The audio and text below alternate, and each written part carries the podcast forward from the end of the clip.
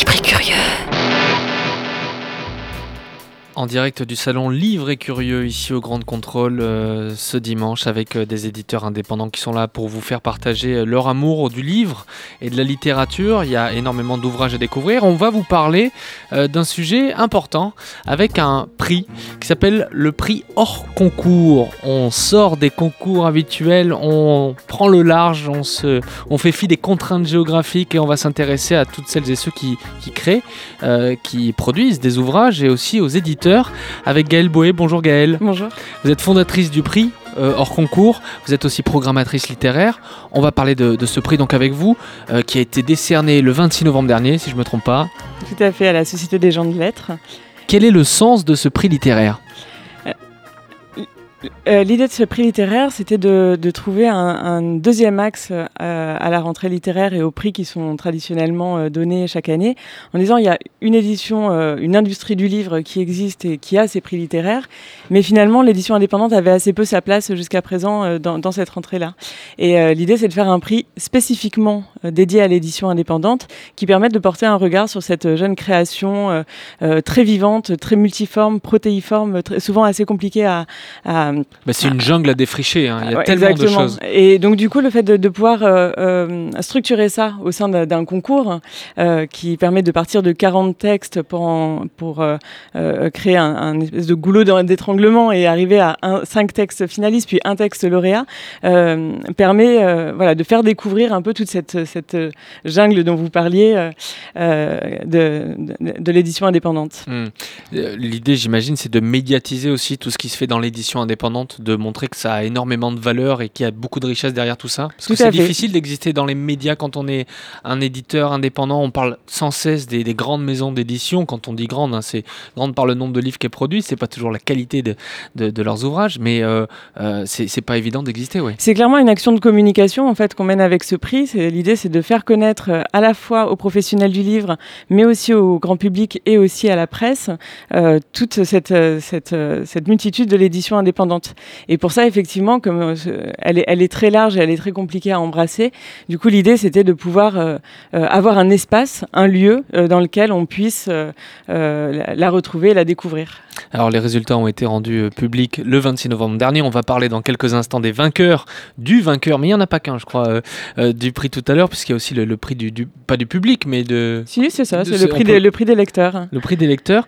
Le prix est, est remis depuis euh, trois ans. Ce sont tous des auteurs contemporains vivants. C'est la Oui, contra- Tout c'est à la- fait. Alors il faut être euh, Vivant. voilà, vivant au jour en tout cas de l'inscription. Et euh, on travaille uniquement sur l'édition, euh, sur, la, sur la, la création contemporaine, francophone.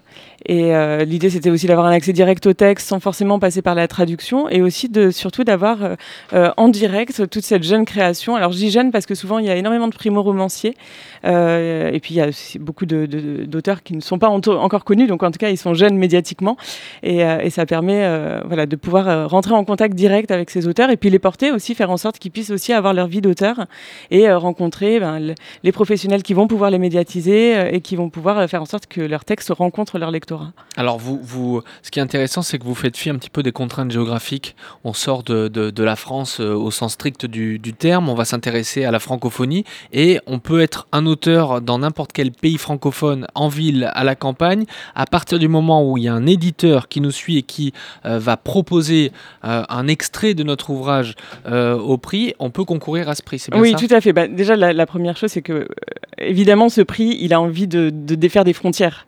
Donc, la question de la frontière, elle est euh, primordiale parce que c'est ce qu'on défend, c'est qu'on a justement envie d'ouvrir euh, le champ, à la fois le champ culturel, mais évidemment le champ géographique. C'est pour ça que vous euh, êtes en lien notamment avec l'Institut français? Oui, tout à fait, avec qui, qui nous aide à justement sortir de sortir de, de- de- du cadre franco-français pour pouvoir rencontrer la, la francophonie, euh, aussi bien en termes de lecteurs, hein, puisqu'on a euh, quasiment 200 lecteurs chaque année qui lisent euh, les textes qui sont des lecteurs francophones ou francophiles, mais aussi des éditeurs, mais aussi des lycéens, des, des classes, puisqu'on on a- on travaille aussi avec, euh, avec les classes sur, la, sur un, un autre prix qui est un prix parallèle qui s'appelle le prix hors concours des lycéens. On va en reparler dans, dans quelques minutes. Alors, j'ai dans les mains euh, la bibliothèque hors concours, 40 éditeurs qui représentent 40 auteurs, avec à chaque fois, euh, ben, il y a un sens de l'équité important. On découvre un extrait d'un roman ou d'un ouvrage, euh, 8000 signes, c'est Oui, ça, pour chacun? Ouais. Et, et l'intérêt, en fait, c'est de remettre cet ouvrage-là à, ceux qui vont voter? Alors en fait, voilà, d'abord on a fait cette, euh, cette bibliothèque hors concours qui est, un lieu, qui est un espace où se retrouvent les textes, avec une unité effectivement de, traitement pour chacun des textes, de façon à laisser parler les textes, faire en sorte que ce soit pas l'objet, que ce soit pas euh, le, décorum en fait qui parle, mais le texte qui le cœur du texte, le cœur du texte qui puisse euh, qui puisse être voilà qui puisse être lu. Et ensuite, donc on publie cette bibliothèque hors, concours qui est au mois de juin. Oui. Et euh, on l'envoie à 500 euh, professionnels du livre et lecteurs qui s'inscrivent sur le site internet euh, d'Orconcours pour le recevoir. Et donc ils ont tout l'été pour euh, découvrir ces 40 textes. Donc parmi ces professionnels, il y a quoi? Il y a des éditeurs, il y a des libraires, il y a des lecteurs? Déjà, on demande à tous les éditeurs qui participent et à tous les auteurs qui participent de lire les textes et de participer au concours. Déjà parce que ça, crée du collectif aussi, ça crée, ça crée une, compréhension de, de, ce qui se passe ailleurs. On joue pas juste pour soi, on joue... Euh, et, euh, et, sinon, ce sont essentiellement des libraires, des bibliothécaires, mais aussi des agents littéraires. En fait, c'est toute personne qui peut, par son métier, promouvoir l'édition indépendante. Et en fait, on s'est rendu compte, euh, au début, c'était uniquement pour les professionnels du livre, mais on s'est rendu compte que les lecteurs aussi avaient envie de, découvrir en direct ces textes, et puis aussi avaient envie de se poser la question. C'est intéressant de se poser la question de ce qu'on lit et d'essayer de, comprendre pourquoi on aime un texte ou pourquoi on, l'aime moins. Euh, et, donc, du coup, on a ouvert euh, depuis deux ans aussi à, des lecteurs amateurs qui peuvent aussi s'inscrire et, participer au concours. Et, et, ils ont un pouvoir, puisqu'à la fin, il y a un gagnant ou une gagnante du prix des lecteurs. Alors, j'ai ouvert une page au hasard, je suis page 109, avec les éditions du Jasmin. Le livre qu'il présente, c'est L'Archer de Milos, euh, par Claude Poulain de La Fontaine. Euh, et donc, le livre, un matin, la police vient chercher Anton pour l'amener chez Milos, son ami musicien, qui, après avoir donné un concert exceptionnel, vient de se suicider. Alors, grande surprise, le commissaire chargé de l'enquête et le jeune critique musical, qui ne se connaissent pas, découvrent qu'ils étaient les deux seuls amis intimes du mort. On a l'auteur, Claude Poulain euh, de La Fontaine, qui a travaillé l'art lyrique durant de nombreuses années, se produisant sur scène, notamment lors de récitals. Euh, donc c'est une femme, hein, elle est agrégée de musicologie, musicienne. Et on a aussi une présentation de la maison d'édition, il y a ce couple auteur-éditeur. Vous cherchez à revaloriser ce couple qui est indispensable? Oui, alors surtout dans l'édition indépendante, ce couple est complètement indispensable. Il n'y a pas d'auteur sans éditeur, il n'y a pas d'éditeur sans auteur. Et, euh, euh, c'est vraiment la rencontre entre deux, passions. Parce que un, un passionné de, par, rapport à ce qu'il écrit, mais il faut aussi rencontrer quelqu'un qui a envie de porter ce texte et qui va s'engager. Qui va s'engager en plus dans des conditions, euh, souvent même financières, qui sont compliquées. Donc ça veut dire qu'il faut vraiment qu'il y ait cette, cette rencontre qui se fasse une foi derrière. Il y, a, énormément de, de, foi, de travail. Euh, donc, on, donc on valorise effectivement cette rencontre. C'est le fait que, que on n'est pas le même auteur en fonction de l'éditeur qu'on rencontre aussi, puisque évidemment le texte va mûrir en fonction de la rencontre qui se fait avec l'éditeur. Donc, il y a un vrai euh, travail d'accompagnement et de, de, de, défense de, de l'œuvre euh, derrière. Euh, alors, et ce qui est intéressant, c'est que si par exemple moi je reçois cette bibliothèque-là en tant que lecteur, je vais devoir juger certains ouvrages ou certains extraits, mais on ne sait pas toujours sur quels critères on peut, euh, quels critères sont bons pour euh, juger un, un, livre. Et là, vous y répondez avec, euh, avec un, un, autre document qu'on a sous les yeux, avec quelques pistes de réflexion notamment. Voilà, tout à fait. Alors c'est un travail qu'on a commencé à faire quand on a commencé à travailler avec les, les lycéens, parce qu'on s'est dit, mais mince, comment on va essayer aussi de les accompagner dans, ce choix qu'ils vont devoir faire. Et, et en regardant sur Internet, on s'est rendu compte qu'il n'y avait vraiment aucun euh, aucun outil qui existait pour pouvoir essayer. Il n'y a pas de, règles. Il n'y a, pas de règles. Et euh, on s'est dit que c'était intéressant d'essayer d'y réfléchir en tout cas. Alors euh, c'est pour l'instant des prémices. Hein. On est en train d'essayer de commencer à, penser à cet outil. donc cette année, on a proposé neuf pistes de lecture. Pour essayer voilà, d'accompagner le lecteur en disant voilà, voilà les questions déjà qu'on peut se poser, et essayer de commencer peut-être par y répondre. Hmm. Et déjà, le fait d'y répondre fait qu'on s'interroge déjà sur le texte et euh, qu'on sort du j'aime, j'aime pas, en tout cas de l'appréciation euh, minimale, pour euh, essayer d'arriver à trouver, à, construire, à, construire son argumentaire. Donc ça donne par exemple les personnages. Est-ce que les personnages sont-ils bien incarnés? Est-ce qu'on a le, sentiment de les avoir rencontrés? On parle de la construction du récit, de l'intrigue, bien sûr. C'est comme pour le cinéma, c'est comme pour n'importe quel art. Et puis le style, la langue, raconter une histoire, c'est bien. Bien la raconter, c'est mieux. avec à chaque fois derrière un style, il y a aussi la signature d'un auteur. Donc, euh, on parle de l'imaginaire. Donc voilà, ça, c'est des pistes de réflexion pour celles et ceux qui vont ben, plus tard euh, euh, juger, si on peut juger les, les, ouvrages. Donc, vous l'avez dit, le, le, concours a commencé au début de l'été, phase de sélection. Et ensuite Donc pendant l'été, donc les lecteurs lisent les, les 40 extraits C'est pas mal pendant les vacances, ça peut être. Voilà, et choisissent leur, leur préféré. Donc ils votent en septembre pour leurs cinq finalistes, on les annonce au mois d'octobre. Ensuite, ils continuent le, le, concours en lisant les textes en entier, et ce qui va donner une mention, qui sera la mention de l'Académie des lecteurs. Mais on donne également ces cinq textes à un jury de journalistes euh, qui vont lire les textes en entier, délibérer, donc euh, ce qui donne vraiment lieu aussi à, un vrai travail sur les textes, et choisir l'auteur lauréat. Et alors, parmi les journalistes, je sais qu'il y a RFI, euh, il y a des journalistes du Parisien, si vous voulez les, citer peut-être. voilà. il y a RFI, Le Parisien, Cosette, euh, LCI et un, journal en ligne qui s'appelle En attendant Nado. Et, euh, et, tous ces journalistes qui représentent, en fait, l'idée c'est que chaque journaliste représente un grand type de média. Et c'était de montrer que l'édition indépendante, elle peut intéresser tous ces types de médias, même si aujourd'hui, c'est pas forcément, elle n'a pas forcément beaucoup voix au chapitre. En fait, tous ces types de médias peuvent être intéressés à un moment mmh. donné par cette création contemporaine aussi littéraire euh, qui, est, euh, voilà, qui est en train de, de, se faire un peu sous nos yeux, parce que c'est vraiment, on est dans l'actualité aussi. Alors avant de parler du, du, vainqueur ou de la vainqueur, on, on, va parler des cinq finalistes. Il y a une grande diversité dans ces euh, cinq finalistes Oui, tout à fait. C'était cinq textes très très différents cette année. Euh, avec des textes drôles, des textes beaucoup plus engagés, des textes très forts. Euh, euh, et c'est intéressant de voir que d'ailleurs il n'y a pas forcément d'unité aussi dans les textes qui sont, qui sont choisis par les lecteurs, c'est-à-dire que tous les textes ont été aimés par, voilà, par de nombreux lecteurs et pour des raisons différentes. On demande toujours aux lecteurs aussi de nous dire pourquoi ils ont choisi euh, ces textes-là. Mhm. Euh, donc on a été très content de cette sélection cette année. Et, euh, voilà. Et alors, et alors la grande gagnante alors, la grande de cette gagnante, troisième édition du prix hors concours, c'est Sonia Ristic, hein, qui a écrit un très bel ouvrage qui s'appelle Des fleurs dans le vent, publié aux éditions Intervalle, qui est un magnifique, une fresque sur l'amitié, qui, est une, voilà, qui se passe à Paris. On suit trois jeunes enfants, on, les, on, les, on les accompagne de leurs trois ans à leur, euh, à leur majorité.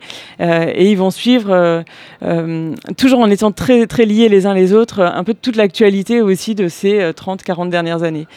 Et euh, c'est un, un, très joli texte d'une auteure qui, euh, à mon avis, a énormément d'avenir de, d'avenir en tant qu'auteur. Euh, elle en est à son, alors je vais peut-être dire une bêtise, mais quatrième ou cinquième livre, qui avait déjà été un peu, voilà, un peu repéré quand mhm. même. On sentait qu'il y avait une plume. Et là, c'est vraiment une plume qui est en train de s'installer aussi et de, de, se découvrir. Des fleurs dans le vent de Sonia Ristic. Et puis donc la mention des lecteurs qui revient à Isabelle Lacan. Voilà, pour un, ouvrage qui s'appelle Ombre parmi les ombres, publié aux éditions Bruno Doucet. Très très belle maison d'édition qui fait essentiellement de la poésie et euh, qui a aussi une collection euh, comme ça de textes de fiction. Euh, et voilà, qu'on est très, très content d'accompagner. Gaëlle Boé, fondatrice du prix hors concours. On va parler d'un deuxième prix qui est le prix hors concours des lycéens. Vous l'avez évoqué tout à l'heure. quel est le sens de ce prix Là aussi, on est en train de créer des ponts entre un jeune public qui est en train de se forger une identité de lecteur mais peut-être demain aussi euh, d'auteurs, d'écrivains et euh, des, auteurs qui sont là? Oui, alors on a, on a créé ce prix euh, il y a deux ans en fait sur, la sous, l'idée d'un professeur qui nous a appelé en nous disant mais pourquoi vous ne créerez pas un prix hors concours des lycéens? Ce serait super. Moi j'aimerais bien participer dans ce cas-là avec ma classe. Et tout de suite on s'est dit que c'était une idée magnifique. déjà parce que c'est un âge, le lycée. Alors on travaille beaucoup avec des classes de seconde et de première, de lycée un petit peu difficile. Alors on a des classes entre guillemets normales, mais on a aussi des classes de lycée un peu difficile.